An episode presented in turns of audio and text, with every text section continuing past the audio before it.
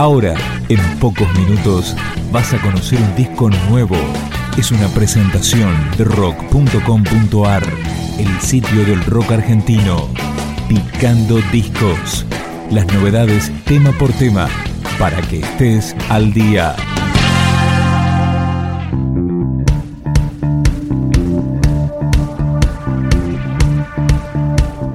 Luego de un impasse de dos años, The Falcons regresa con su primer disco bajo el brazo. Con este tema, Vía Láctea, comienza otra víctima moderna.